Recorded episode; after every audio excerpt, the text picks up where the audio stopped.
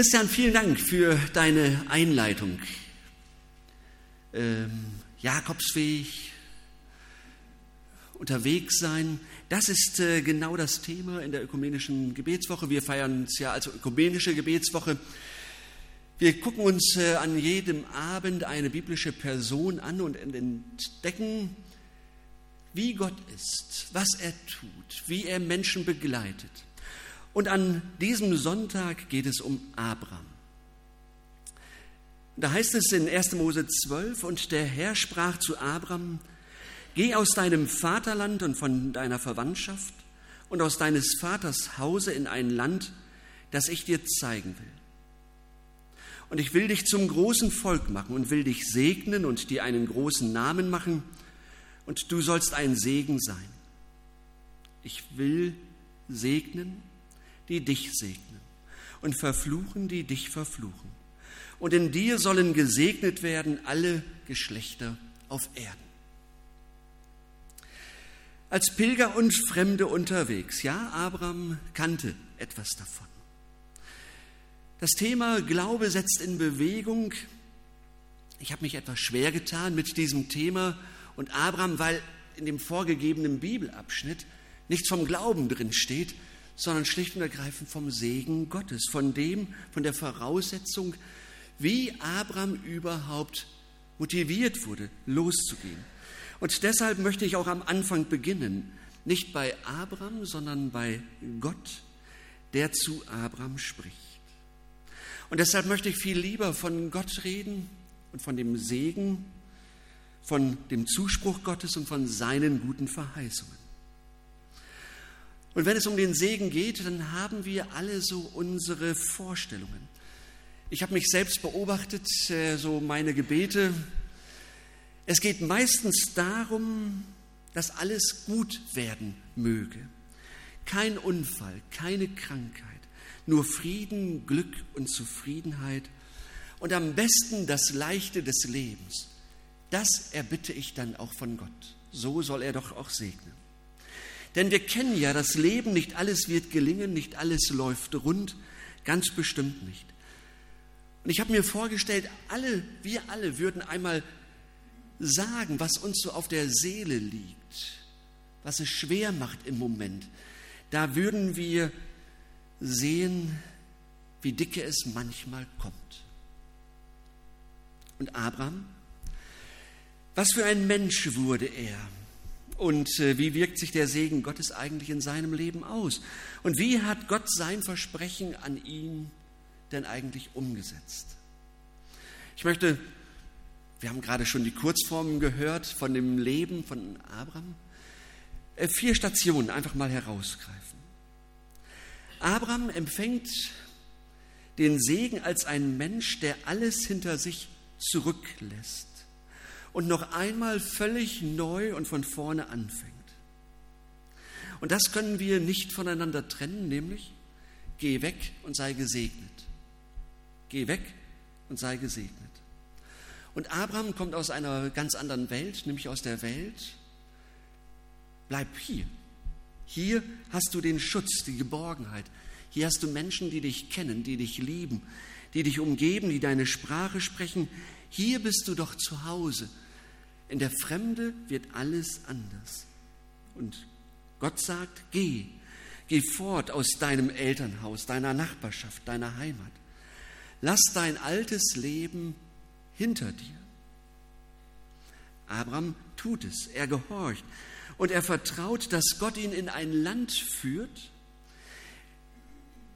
in dem es besser wird als als das, was äh, er bis jetzt erlebt hat. Und er geht in ein Land, das noch unsichtbar ist. Und er verlässt ein Land, wo alles sichtbar ist, wo er alles hat. Und die Leute ihm zurufen, Abraham, bleib hier, bleib hier, hier hast du es gut, hier bist du in Sicherheit. Und Abraham geht. Und hier können wir etwas erkennen. Das ist ja so wie bei denen, die Jesus zu sich rief. Es ist ein Verlassen, es ist ein Aufbrechen und ein Weg in etwas, das noch völlig ungewiss ist.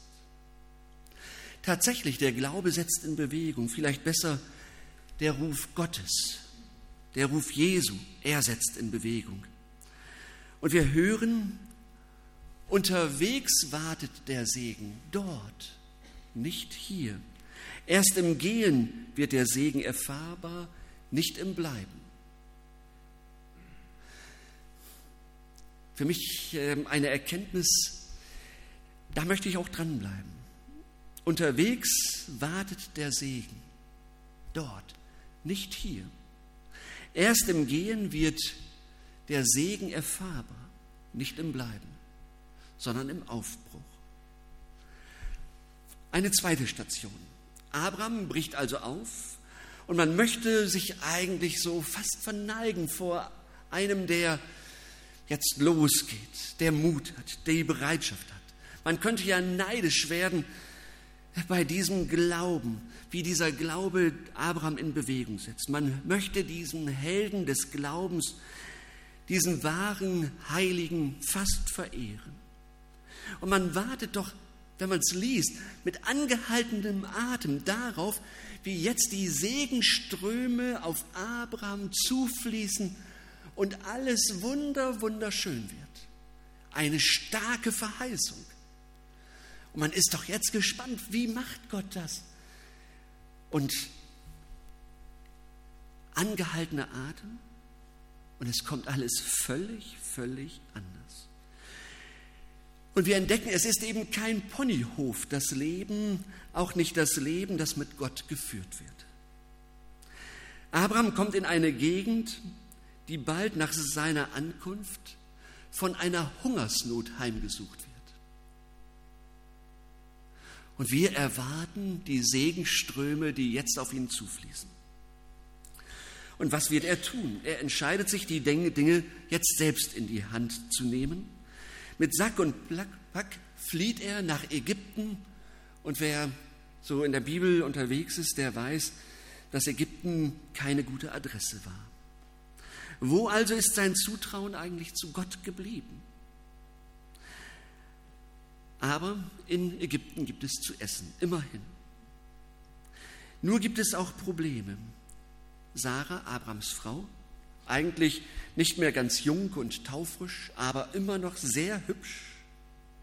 Und Abraham sagt sich, wer, wer meine Frau sieht, wenn der Pharao sie sieht, dann wird er mich umbringen und Sarah wird er zu sich nehmen. Und dann denkt er, clever wie er ist, ich gebe Sarah als meine Frau, äh, als meine Schwester aus. Und ganz schnell geht das Ganze. Der Pharao nimmt Sarah zur Frau, zu sich in den Palast und Abraham bekommt auch noch große Geschenke. Und dann kommt alles raus. Abraham und Sarah werden vor die Tür gesetzt und alles ist ganz schrecklich. Was ist das bloß für ein Ehemann? Das alles wird unmittelbar nach Abrams glaubensstarkem Aufbruch erzählt. Und ich bin so dankbar, dass das in der Bibel steht. Unmittelbar nach der Segenszusage kommt das, was, hier, was ich hier gerade beschrieben habe. Man könnte doch denken, wenn Abraham schon so eine Zusage bekommen hat, dann wird er doch jetzt anders handeln. Und er handelt menschlich er handelt merkwürdig, so ganz ohne Gott. Und vielleicht lernen wir zwei Lektionen über den Segen und das Leben mit Gott. Das erste, Abraham war tapfer losmarschiert und unterwegs wird deutlich, dass er kein Heiliger ist. Der ist noch lange nicht fertig. Abraham ist ganz klar ein Gottesfreund, aber er ist eher auch wie ein Erstklässler mitten im Leben mit Gott. Ein Gottesfreund ganz und gar. Und nun muss sich das im Leben erst auch beweisen. Es wird übrigens dann noch berichtet, dass genau dieselbe Geschichte, anderer Ort, andere Zeit, nochmal passiert, als hätte Abraham überhaupt nichts gelernt. Lebenslang lernen wir. Wo ist eigentlich unser Ägypten? Wo entscheiden wir? Wo ziehen wir hin, ohne dass äh, dass Gott da irgendeine Rolle spielt. Und eine zweite Lektion. Abraham war doch der Segen versprochen. Und was passiert? Er kommt unmittelbar in eine Hungersnot.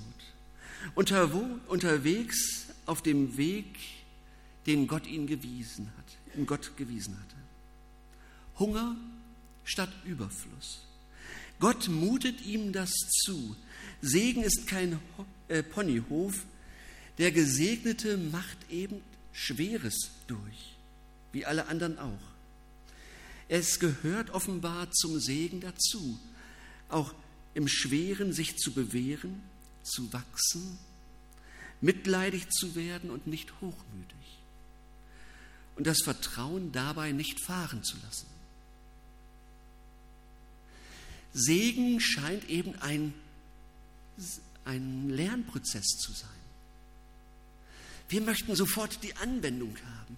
Bei Abraham entdecken wir, das ist ein Lernprozess, sich auch hineinzugeben und zu entdecken, wie Gott mit Abraham und mit mir umgeht, sich auch im Schweren zu bewähren und das Leben so zu verstehen, dass Gott auch da ist, wenn es so dicke kommt im Leben. Es gehört zum Segen, auch dann an Gott festzuhalten und zu wissen, auch wenn es dauert, Gott ist verlässlich. Aber es wird für Abraham immer schwerer sein und schwer sein, sich darauf, darauf einzulassen. Eine dritte Geschichte. Abraham erlebt nicht nur schwere Zeiten, sondern auch ganz positive. Er erlebt auch, dass Gott ihn tatsächlich mit äh, Besitz segnet. Kurz gesagt, Abraham wird ganz schön reich. Das haben wir vorhin gesehen, die Kamele und so. Aber Reichtum stellt auch immer vor Herausforderungen. Reichtum ist ja nicht nur gut und schön und alles läuft, sondern Reichtum stellt auch vor Herausforderungen. Er lebt mit seinem Neffen Lot zusammen, beide haben große Heeren, Herden und beide haben Wasserstellen und äh, irgendwann kommt es zum Streit zwischen den Hirten, weil es alles nicht mehr ausreicht.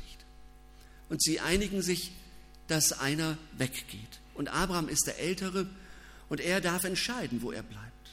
Und er überlässt nun seinem Sohn Lot, wo er hingehen will. Und der schnappt sich natürlich die besten Weiden. Und da entdecken wir, dass Abraham ein ganz anderer Mensch geworden ist. Einer, der gucken kann, was, äh, was dem anderen gut tut, der nicht in Panik ausbricht, hoffentlich bekomme ich nur das Beste, der auch für einen anderen denken kann und einem anderen etwas Gutes gönnt. Er kann sagen, such dir ein gutes Stück Land aus. Es war eine völlig unkaufmännische Entscheidung. Da spielt vieles eine Rolle, das wird man später noch sehen. Aber Abraham, ein gesegneter Mensch, kann großzügig und gelassen leben, wie das bei gesegneten Menschen so ist. Er muss nicht raffgierig immer mehr haben und alles an sich reißen, was nötig ist, was möglich ist. Der Gesegnete wird zum Segen. Der Glaube setzt in Bewegung. Hier wächst Abraham auf seinem Weg zu Gott. Er gönnt dem anderen Gutes.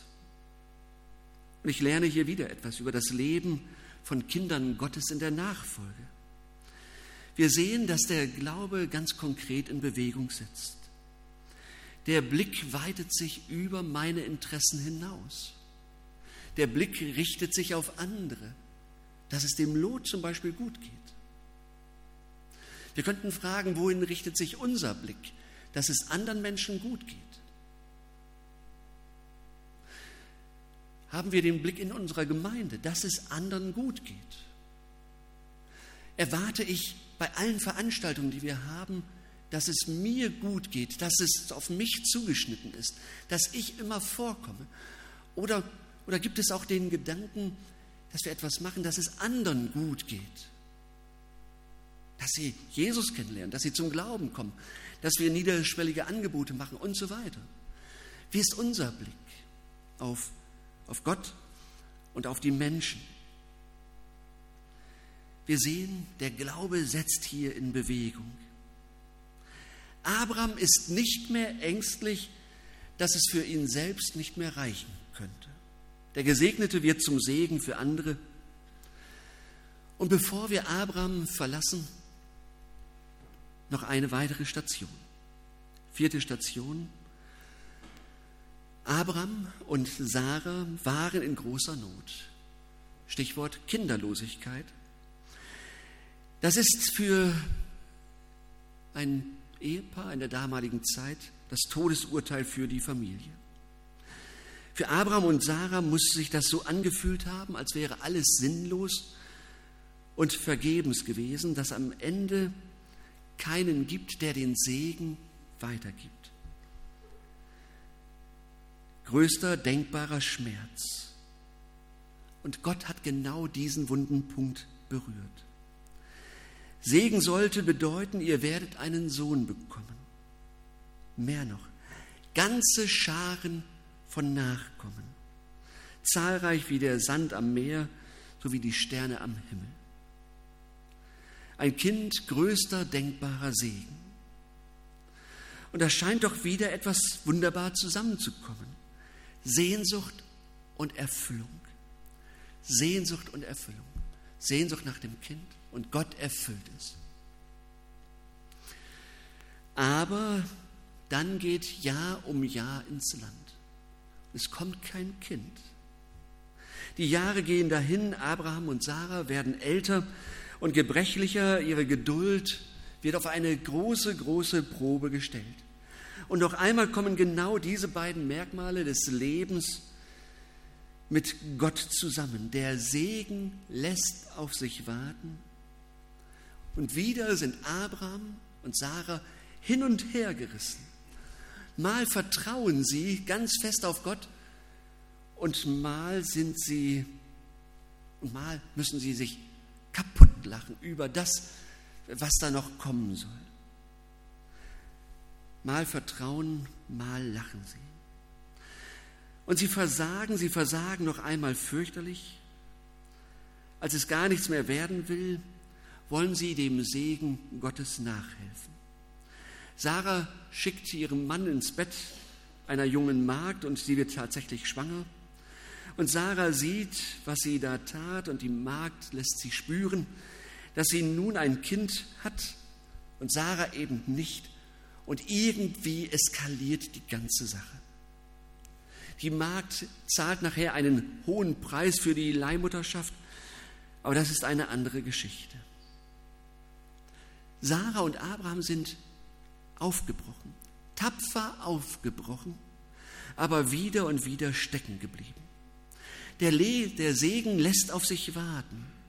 Und genauso arbeitet Gottes Geist an der Seele der beiden alten Menschen, durch ihr Versagen hindurch, mit unendlicher Geduld. Und wer die Geschichte kennt, weiß, wie lange das dauert. 25 Jahre. Gott lässt sich Zeit. 25 Jahre vom großen Versprechen bis zum ersten Schrei des neugeborenen Sohnes. 25 Jahre, aber dann erfüllt Gott sein Versprechen. Der Himmel war wohl der Meinung, jetzt sei es soweit.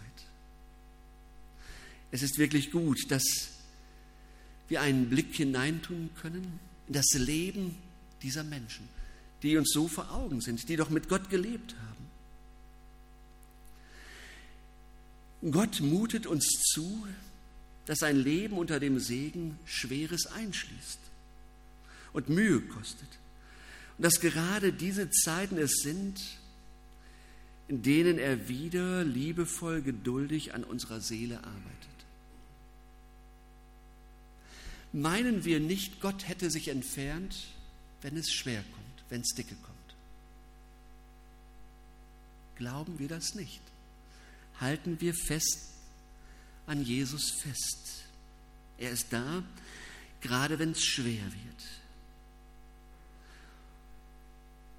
Und das ist der tiefste und eigentliche Segen. Eben nicht Besitz, nicht Erfolg, nicht Macht, nicht Ehre, nicht ein großes Volk und nicht ein großer Name, sondern der eigentliche und tiefe Segen besteht darin, Gott zu gehören, ihn lieben zu dürfen, ihm vertrauen zu können, ihm gehorchen und auch im dunklen Tal meines Lebens an seiner Hand zu bleiben. Das ist der Segen. Das ist der tiefe Sinn. Irgendwann unterwegs hat es Gott zu Abraham gesagt, fürchte dich nicht, Abraham, ich bin dein Schild und ich bin dein großer Lohn. Und wir sehen, wie sich Abraham und Sarah verändern, wie sie fehlbar bleiben und wie sie dann doch wachsen. Und Abraham wird eines Tages auf einem Berg alles riskieren, auch den einzigen lang ersehnten Sohn, weil er es so von Gott gehört hat. Der Abraham am Ende seines Weges ist anders als der vom Anfang, als er mal eben nach Ägypten abhaut. Ohne diese etwas merkwürdige Art, Gottes zu segnen, wäre er nicht der geworden, der er geworden ist. Und von Abraham heißt es, dass er alt und lebenssatt, lebenssatt starb. Was für ein Segen, wenn Menschen das am Ende so sagen können. Der Glaube setzt in Bewegung, ja. Und der lebendige Gott zieht manchmal und schiebt manchmal und ruft. Aber vor allem, er segnet dabei, auch in deinem Leben. Amen.